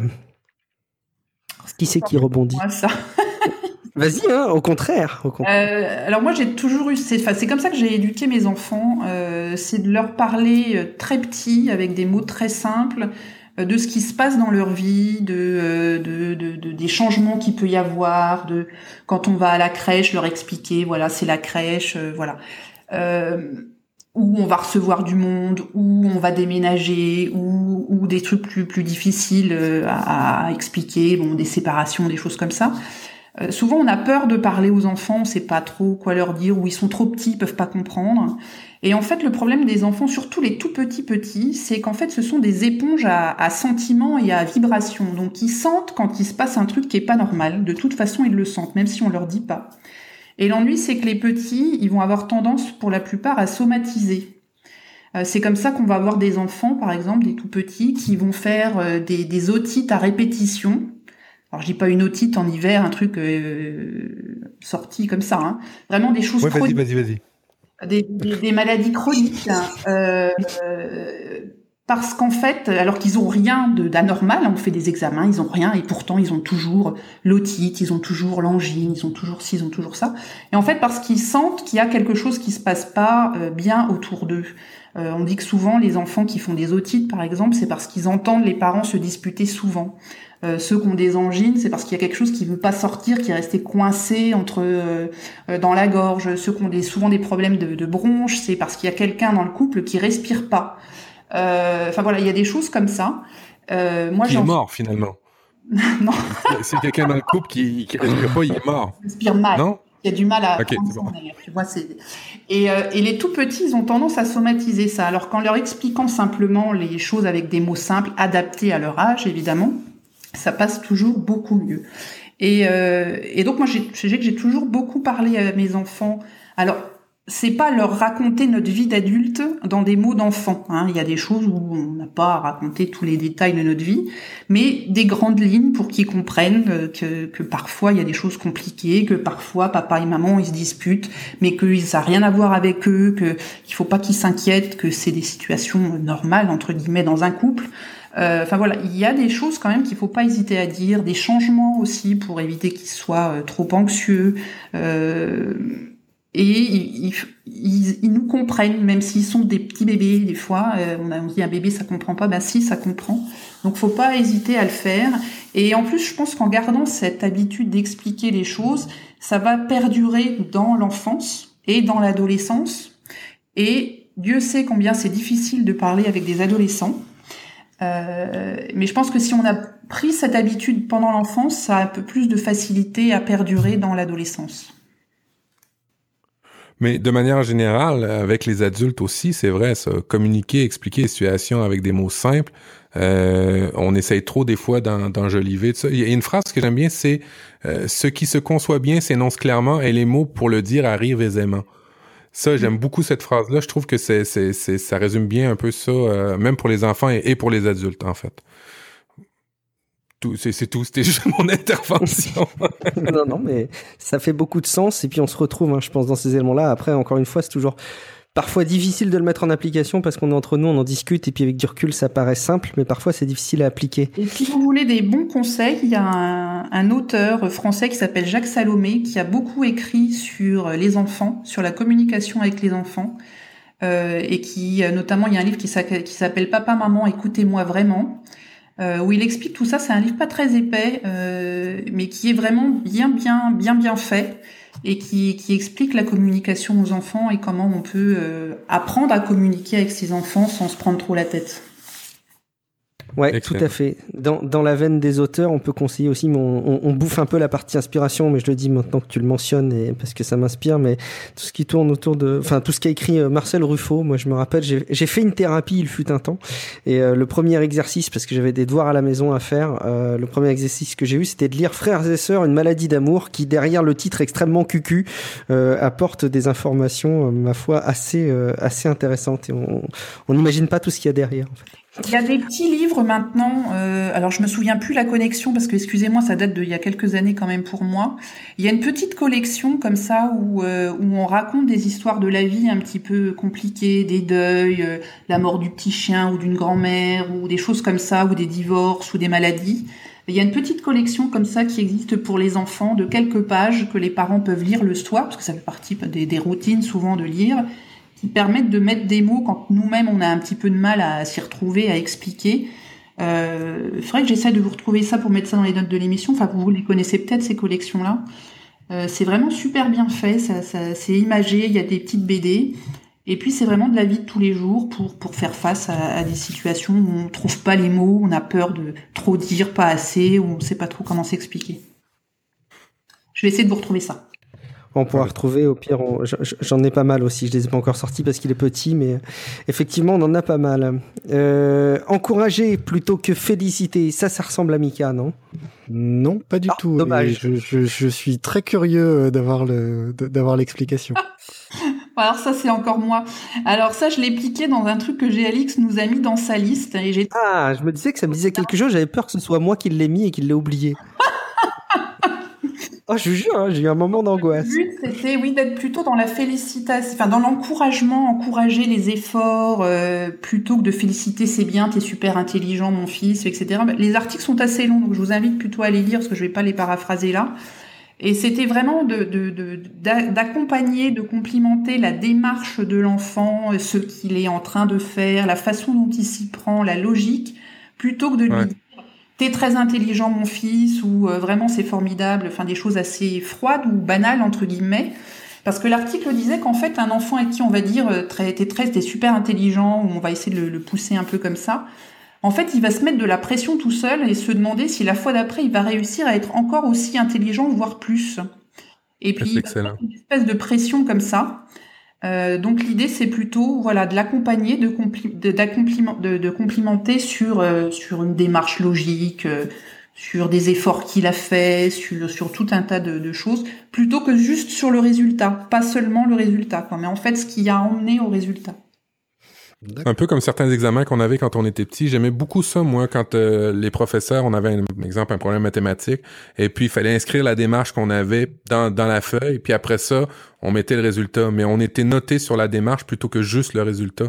Et puis, je pense que mon fils aussi fonctionne beaucoup mieux avec les, les, les, les encouragements et puis la, la- le complimenter dans la réalisation que la, la fin en soi, parce que euh, quand on lui dit t'as été intelligent, ben là il se gonfle la tête, puis là on n'est plus capable de le tenir, là, il passe plus par la porte. Mais euh, ça finit là, tu sais, je veux dire, euh, il se pense tellement bon après qu'il fera plus l'autre exercice, tandis que si on l'encourage dans, dans, dans la réalisation au lieu de le féliciter ou ben lui dire qu'il est intelligent, ben là, euh, je pense, en tout cas pas je pense, et ça va beaucoup mieux. Fait c'est un très bon truc. En tout cas pour le mien, ça va très bien. Et dans l'article, il y avait quelques exemples où il disait que quand un enfant est en train de dessiner, si on lui disait oh là là c'est super beau ce que tu as fait, etc. En général, il va s'arrêter parce qu'il va considérer que le compliment qu'on lui fait c'est c'est fini. En fait, ce qu'il a fait c'est terminé. Alors que si on le- lui pose une question sur ce qu'il est en train de faire, alors peut-être qu'il va nous raconter une histoire, ou alors on va comprendre que le dessin n'est pas terminé, et puis il va partir sur autre chose et il va engager un dialogue, plutôt que de s'arrêter et de passer à autre chose. C'est vraiment bien fait ces deux articles. Ouais, c'est- là-dedans aussi, je crois, qu'il mentionne euh, le fait qu'il faut, il faut plutôt dire, tiens, j'ai remarqué que, alors style, j'ai remarqué ce gris, j'ai remarqué que ce gribouillis vert était euh, beaucoup plus à droite que ce gribouillis rouge. Euh. Mm, mm, mm. C'est vrai que je me fais vite avoir, moi, à dire, oh, qu'est-ce que c'est beau ce que t'as fait, alors que souvent, ce sont quand même des dessins d'enfants. Leur apprendre Euh, à contribuer à, la vie. Oui, Matt. À, à propos les dessins d'enfants, un truc, euh, euh, si vous voulez pas culpabiliser, parce que on en reçoit des tonnes et des tonnes de dessins d'enfants, puis à un moment donné, il faut les jeter, ok? Alors si vous voulez pas déculpabiliser, là, si vous voulez déculpabiliser en fait, euh, prenez-les en photo simplement, puis les, vous les vous les foutez à la poubelle. Au moins, vous gardez le souvenir. Encore une utilisation d'Evernote et de OneNote et, ça et très bien dans Evernote. Moi, je le conseille à tout le monde, ça, de le faire euh, sur les dessins, euh, sur plein de choses, hein, parce qu'après, vous allez voir les, les colliers de nouilles, euh, les machins de la fête des pères, des mères, tout ça. Enfin, on sait plus quoi en faire au bout d'un moment. hein.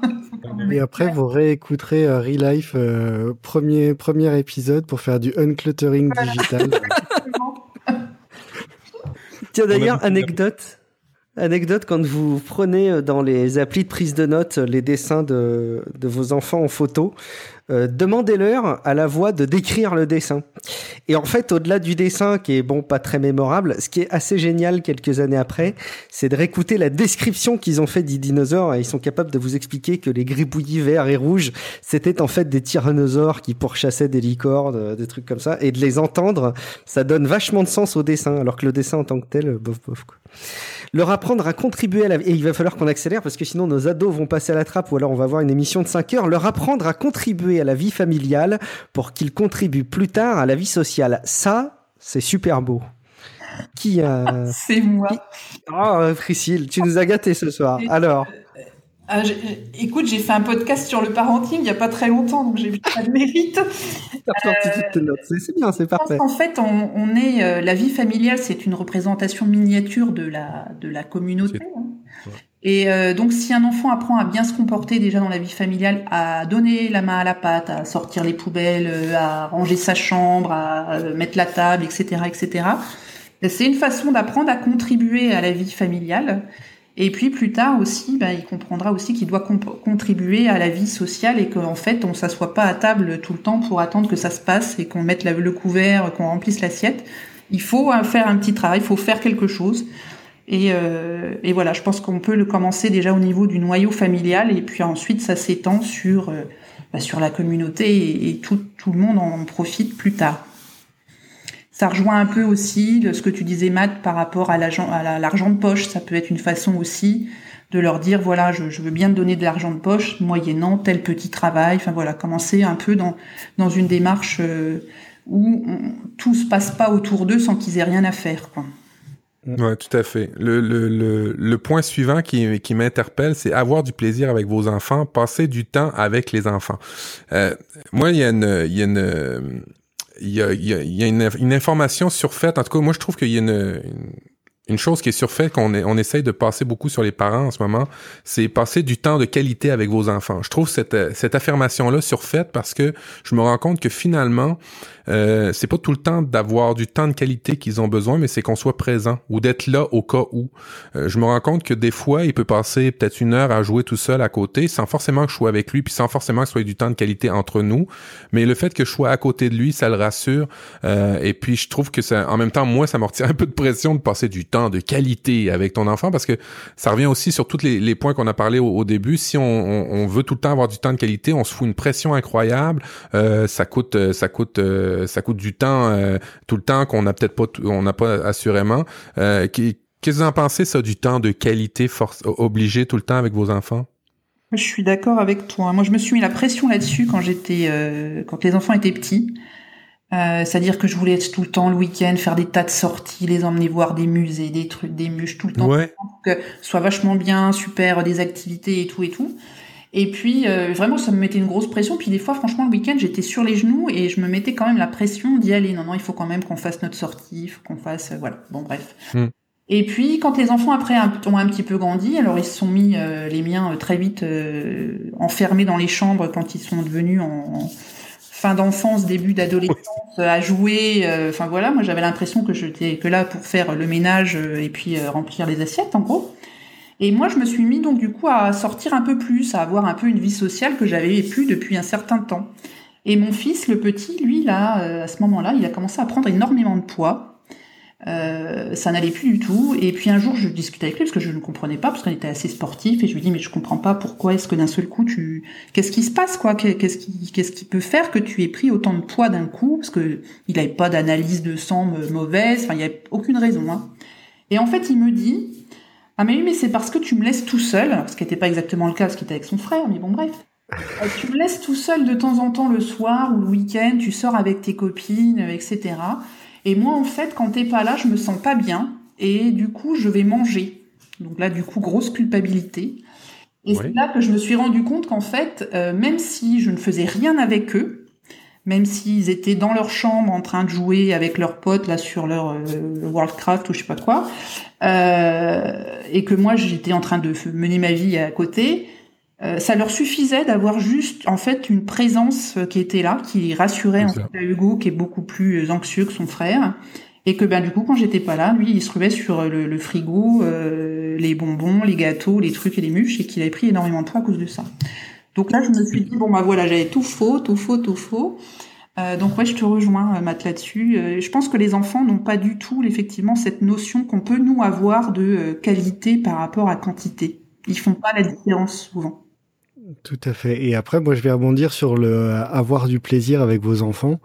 Euh, je dirais c'est à, chacun de trouver euh, quelle éventuellement quelle activité ou qu'est-ce que vous avez envie de faire avec vos enfants. Si si vous aimez cuisiner, euh, prenez bah, prenez l'occasion de, cuisiner avec eux. Si vous aimez euh, lire, prenez le temps euh, de leur lire des livres plus souvent. Si vous aimez jouer à des jeux de société, jouer à des jeux de société avec eux. Voilà, prenez du plaisir, trouvez des activités, des petites choses avec qui, avec eux et euh, que ça, voilà, pour que ça leur fasse plaisir. Mais, mais pas, pas, s'obliger, c'est ça, le, je pense. Bah, voilà, Pas, non, non, justement, pas s'obliger, mais voilà, trouver, trouver quelque chose à chacun. Il y a des gens qui aiment pas lire, ils vont pas forcément lire beaucoup d'histoires à leurs enfants, non. mais peut-être qu'il y aura autre chose, une autre activité, aller faire des promenades et alors moi au début, qui vont faire plaisir. au début, parlant de lecture, euh, ma, conjointe, ma conjointe me disait ben va lire, faut qu'il entende ta voix. Puis on, je lisais des merdes, vous savez des, ben, je dis des merdes, mais c'est parce que je, je suis adulte, je m'en fous un petit peu du bonhomme qui dit bonjour et ainsi de suite. Finalement, je me suis rendu compte que au premier à Matisse, je l'ai complètement bourré le crâne avec des rapports de réunion, des comptes rendus. J'y lisais ça sur, le même ton qu'une histoire d'enfant le soir, puis il était très content lui. Puis moi, je faisais ce que je voulais. Ben, en fait, je faisais quand même mon travail, fait ça allait quand même assez bien. Puis, tout ça, ce qu'on se dit là, de ce qu'on traîne à avoir du temps de qualité ou tout ça, ça met quand même beaucoup, ça nous met en recul. Puis là, je fais du lien avec le, second point, ça met en recul l'opinion des autres. Euh, et ça, on se, on se, on se fait toujours mal. On se fait toujours, euh, comme on dit chez nous, on se fait toujours un peu euh, Violence. Violence, exactement. On se fait toujours un peu violence par rapport à, à, ce que pensent les autres, par rapport à nous. Faut vraiment, puis on le dit tantôt, hein, ce qui est dit dans les, par les spécialistes, ce qui est dit par les livres d'éducation, à moins que vous soyez un grand, grand, grand psychopathe là et que vous vous ayez beaucoup de problèmes avec la façon d'éduquer un, un, un, humain, en fait, euh, je pense pas que vous alliez faire des mauvais choix. Puis laissez faire un peu ce que peut penser. En fait, laissez votre voix qui dit qu'est-ce que vont penser les autres de vous tant que vous êtes heureux puis vous voyez que vos enfants se développent, je pense que c'est la meilleure, la meilleure avenue. Mmh. C'est le meilleur baromètre, effectivement, je suis d'accord. Les enfants d'une euh, même famille sont tous différents. Oui, Guillaume, excuse. Non, non, vas-y, vas-y les enfants d'une même famille sont tous différents. C'est un peu ce que tu disais, Mika. Euh, ce qui marche pour l'un ne marchera pas forcément pour l'autre. Euh, toi, tu disais que c'était parfois difficile d'expliquer des règles à un plus vieux qui n'étaient pas les mêmes à un plus jeune. Euh, mais une fois que c'est dit, même s'ils avaient le même âge, euh, probablement que ce serait pas les mêmes règles de toute façon parce qu'ils sont pas identiques. Euh, oui, ça, il faudra, il faudrait demander à des parents de, de, jumeaux ou de triplés leur opinion dessus. Effectivement. Bon, je te, je passe le relais, Guillaume. Non, ouais, puis ça me fait réfléchir euh, aussi sur. Euh, euh par, parfois, il y a vraiment ce, ce, ce, cet a priori de dire que j'ai, enfin, j'entends régulièrement cette phrase, j'ai éduqué mes enfants de la même manière, enfin. Oui, mais ils sont, enfin, il y a un certain ordre. Il y en a un qui est arrivé avant l'autre. Oui, mais euh, bon, ils ont que un an, deux ans d'écart, mais il n'empêche en fait. Enfin, justement, je faisais référence tout à l'heure au bouquin de Marcel Ruffo. Un des trucs qu'on en tire, c'est que quand bien même vous avez l'impression que vous avez fait une éducation rigoureusement similaire, et quand bien même vos enfants sont rapprochés en âge, et quand bien même tous les quand bien même que vous pourrez imaginer, il s'avère que systématiquement, le fait qu'il y ait un ordre d'arrivée dans les enfants fait que les choses sont complètement différentes à vos yeux et, aux yeux de leurs des enfants. Euh, il suffit qu'il y en ait un qui soit l'aîné et, l'autre qui arrive ensuite. Non pas qu'il y ait un culte de l'aîné euh, dans toutes les familles, mais euh, inévitablement ça change le regard. Donc euh, vraiment, soyez convaincus que ce qui marche pour l'un marchera pas pour l'autre et, inversement. Enfin, rem- remettons-nous tous en question à chaque fois. Non, puis on n'éduque pas. Non, je, je suis pas d'accord moi pour dire qu'on éduque les, enfants de la même façon. On va avoir des grands principes qui vont être en général les mêmes hein, pour tous les enfants. Mais après, dire, c'est comme dans la vie de tous les jours. On interagit avec des êtres humains qui ont des caractères différents, donc on peut pas leur exactement appliquer euh, la même chose euh, d'un enfant à l'autre. Euh, souvent, en plus, l'aîné. Alors euh, sur l'aîné, on se fait un peu les griffes entre guillemets, mais euh, on débute quoi. Là, on débute, on est paniqué pour un rien. Dès qu'il pleure, on sursaute. Enfin, en général, c'est un peu. Non, mais on va le dire, on, se- on se pratique sur, on se pratique sur le premier, et puis après ça, on réussit le deuxième. Et et euh, et puis après le deuxième, on est souvent euh, beaucoup plus relax quoi, parce qu'on va déjà être moins stressé quand il va être bébé, qui va pleurer, machin. Ça va déjà être moins la, course à chaque fois. On va se dire bon ok c'est bon, on l'a vu avec le premier, c'était pas grave. Enfin on relativise, on est plus détendu. Et si on est plus détendu, bah, ça se ressent aussi dans notre façon d'appréhender l'éducation avec l'enfant. C'est obligé. Tout à fait. Mais c'est vrai que l'a priori euh, à la comment on peut dire c'est quoi la bonne expression? Je trouve pas la bonne expression, mais en tout cas il y a des a priori qui ont qui ont la vie dure. Voilà, c'est l'expression que je cherchais. Euh, on a beaucoup parlé de nos petits et puis on avait prévu de parler des, des ados euh, parce que le, prisme n'est pas le même. Et puis on a quand même une émission très conséquente. Alors oui, c'est vrai, on fait des podcasts. Oui, c'est vrai, les émissions sont souvent très longues. Mais oui, c'est vrai aussi, euh, on, a envie de vous apporter du contenu sans se presser. Et on était en train de discuter en même temps qu'on qu'on enregistrait pour dire que ce serait peut-être intéressant qu'on propose la suite dans une autre émission. Donc euh, tout ce qu'on avait prévu de parler pour les pour les ados. Donc je vous propose de prendre rendez-vous pour un prochain épisode. Mais même ce que je vous propose, c'est si jamais vous voulez qu'on le fasse cet épisode sur les ados, il va falloir partager massivement cet épisode euh, Relive 2 et on verra en fonction du nombre de tweets que vous faites dessus, en fonction du nombre de partages Facebook que vous faites, en fonction des commentaires que vous viendrez apporter sur euh, relivepodcast.com et en fonction des commentaires iTunes, eh ben on verra si on vous propose la suite euh, sur les ados, euh, notamment avec euh, avec Priscille. On va quand même faire le tour d'un petit sujet que j'avais noté moi sur les punitions. Je vous l'ai mentionné tout à l'heure, mais je vous mettrai tout simplement euh, le lien dans les notes de l'émission. Euh, ça dit pas grosso modo euh, est-ce que les punitions c'est mal ou pas mal, mais il vous propose en tout cas des alternatives qui vont avant les événements. Donc, bah, on en parlait tout à l'heure. Hein, ça, euh, ça nécessite de penser le cadre euh, dont ont besoin leur, les enfants, de connaître un petit peu les moments sensibles, les identifier. Euh, on parlait du choix, d'arriver à en donner, mais pas trop donner de choix non plus, etc. Et puis l'action au moment où il y a un événement qui nécessiterait punition, qu'est-ce qu'on peut faire à la place? Vous allez voir tout ce qui est de l'ordre du partenariat, de la substitution, euh, et puis après également, euh, ne pas oublier après les événements qui seraient, qui nécessiteraient une punition, de faire euh, éventuellement un, un petit bilan, de, de pouvoir reparler de tout ça avec les enfants. Et là, on refait écho euh, à ce qu'on disait tout à l'heure de la communication si essentielle. Un petit tour sur l'inspiration. Moi, il y a un bouquin qui m'avait euh, vraiment, qui m'a et qui continue de m'aider beaucoup dans mon rôle de papa. C'est J'ai tout essayé, mais j'en ai déjà parlé, je crois, dans, dans Nip Life, Free Life, dans tous les podcasts que je fais. Je pense que je l'ai cité celui-ci. Euh, je, je gagne rien hein, à chaque vente. Allez regarder. J'ai tout essayé d'Isabelle Filiosa. Euh, c'est illustré de manière très, très, très maligne. Euh, la façon dont c'est illustré vous permet de très, très vite comprendre des notions euh, qui peuvent être complexes à l'écrit. Et puis tout est classé par âge. C'est euh, c'est très très efficace. On parlait des livres, euh, Priscille en parlait tout à l'heure, mais les livres de Jacques Salomé, je pense qu'il n'y a rien à jeter. Les livres de Marcel Ruffo, il y a beaucoup de choses à, retrouver dedans. Et moi, je rajouterais aussi tous les bouquins de Christophe André. On en avait déjà parlé dans le- les parties concernant la méditation, quand on avait fait un épisode de Nip Life avec, euh, avec Ben, Matt. Et puis, Mika, tu avais des éléments podcastiques à nous recommander. Deux, bah, deux podcasts, euh, un qui s'appelle euh, Papa à quoi on joue, euh, où c'est un c'est un enseignant qui qui fait un podcast. Donc il y en a un autre, Papa à quoi tu joues, qui est un petit peu plus sur les adultes. Et le podcast Papa à quoi on joue sont des des idées de de jeux, de jeux de société, jeux vidéo à faire avec ses enfants. Euh, donc ça c'est pour le premier. Et le deuxième c'est ABCD podcast. Donc c'est euh, c'est deux des animatrices de ZQSD qui est un, également un podcast jeux vidéo euh, qui ont des enfants euh, aussi euh, petits qui ont qui ont des invités et qui ouais, bah, qui discutent de, de de, toute la l'éducation la, culture qui va autour la culture geek ce que nous on a pu connaître les dessins animés les choses comme ça. Et adapté également aux enfants.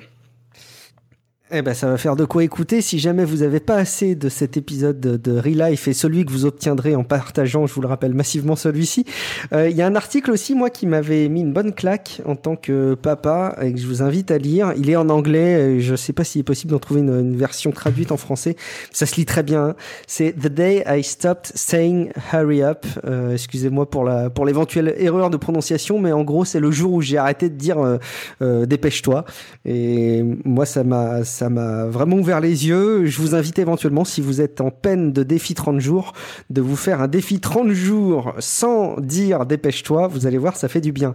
Une citation, Mika. Et une petite citation donc qui dit N'oublions pas que les enfants suivent les exemples mieux qu'ils n'écoutent les conseils. Et donc c'est un certain Roy Lemon Smith qui est un historien américain qui qui a dit ça. Et donc je pense que ça s'applique très bien, euh, surtout euh, après toutes les discussions qu'on a eues sur le fait d'être euh, d'être l'exemple pour pour nos enfants. Qu'il était inspiré ce monsieur. Bon, on va pouvoir euh, faire un, petit retour sur les différentes manières de nous joindre, de nous contacter, d'interagir avec nous. Euh, Matt, moi je reçois pas assez de, de mails. Est-ce qu'il euh, y a un moyen de me donner un mail, mais tu sais pas un mail euh, chargé, pas un mail trop fréquent et un truc qui me donne vraiment des trucs intéressants. Oui, je, je me rappelais pas, j'avais copié ça du, du premier épisode. Oui, inscrivez-vous. ça fait jamais de mal d'en remettre non, non, c'est gentil. Euh, inscrivez-vous à mon infolette, ça s'appelle le 3 fait le mois. Euh, tous les trois du mois, vous avez trois liens qui vous inspirent, et pas plus que ça, pas plus compliqué. Euh, cette, ce mois-ci, la thématique, c'était un peu l'espace, avec, on a parlé d'Elon Musk, on a parlé un peu de, de, de, de, de technologie du futur qui nous ont fait rêver, qui m'ont, fait rêver, qui m'ont inspiré, puis c'est ce que je vous ai, vous ai partagé. Et ben, pour moi, pour me contacter, ben, ça va être assez simple. Vous tapez prof du web, prof du web sur Google, vous allez trouver tout ça, ce soit sur euh, sur Twitter, sur Google+, sur euh, un peu partout, sur mon site web et vous allez trouver tous mes podcasts. Ça va me faire plaisir d'échanger avec vous. Euh, et puis ben toujours des commentaires. Mettez des commentaires sur iTunes. Allez-y, n'hésitez pas. On y va, ça coûte pas grand chose, ça fait toujours plaisir. Mika, où est-ce qu'on peut te retrouver, où est-ce qu'on peut t'interpeller? Donc Mika, moi c'est sur le site moptimize.com, donc avec le, site, les articles et le podcast associé. Priscille, merci beaucoup euh, d'avoir participé à cet épisode et j'espère que les gens vont, si je le, si c'est, si le message n'est pas passé, je sais plus ce qu'il faut faire. J'espère que les gens vont partager massivement cet épisode pour qu'on puisse réenregistrer ensemble une émission spéciale pour les ados. En attendant, si on veut te solliciter, te contacter, où est-ce qu'on peut se rendre? Alors sur mon site productiveview.com ou euh, sur Facebook aussi. Je suis assez active sur Facebook, donc la page Productiveview et Twitter euh, Productiveview, pareil. tout a le même nom, c'est simple. Google euh, Instagram, euh, Pinterest, tout pareil. Un web branding du, du, plus, du, du meilleur effet. Euh, si vous voulez me joindre, vous pouvez euh, retrouver tous les liens qui me concernent, les moyens de me contacter sur guillaumevendée.me. Euh, J'ai ouvert aussi une page Facebook euh, pour mon activité entre guillemets publique et podcastique, donc allez jeter un petit coup d'œil aussi. Euh, je vois qu'il y a des personnes qui me demandent en ami que je ne connais pas et je suis désolé, je ne vous connais pas, donc je ne vous accepte pas en ami, mais venez liker ma page et on pourra interagir tout pareil. ce sera, ce sera parfait. Et puis un petit clin d'œil à Tom qui est souffrant mais qu'on peut retrouver sur son blog mementomori.cc. Vous le retrouverez dans les notes de l'émission. Et puis c'est aussi Oxide sur Twitter. Est-ce que un petit, un petit mot de la fin ou est-ce qu'on a fait le tour, euh, Mika, Matt, Priscille? Moi, c'est bon, on a fait le tour avec la, citation. Moi je dédie cette émission à ma conjointe qui ne dort pas depuis trois semaines à cause de mon petit dernier qui est souffrant et tout le temps à l'hôpital. Et puis aussi, si euh, vous avez trouvé des trucs intelligents dans ce que j'ai pu dire ou des trucs intelligents de ce que j'ai pu dire pour euh, vous aider avec vos enfants, ben, ça vient tout de ma conjointe adorée parce que euh, elle a vraiment un talent inné avec les enfants, elle.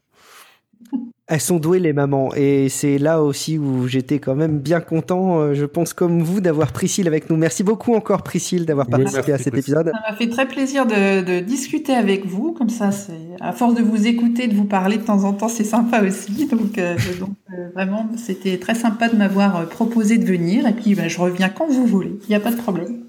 Grand plaisir. Merci beaucoup Priscille, merci à tous. À bientôt euh, pour un prochain épisode de Rich Life ou un des nombreux podcasts qu'on a cités. À tout bientôt, ciao. Ciao. Ciao. Bye bye.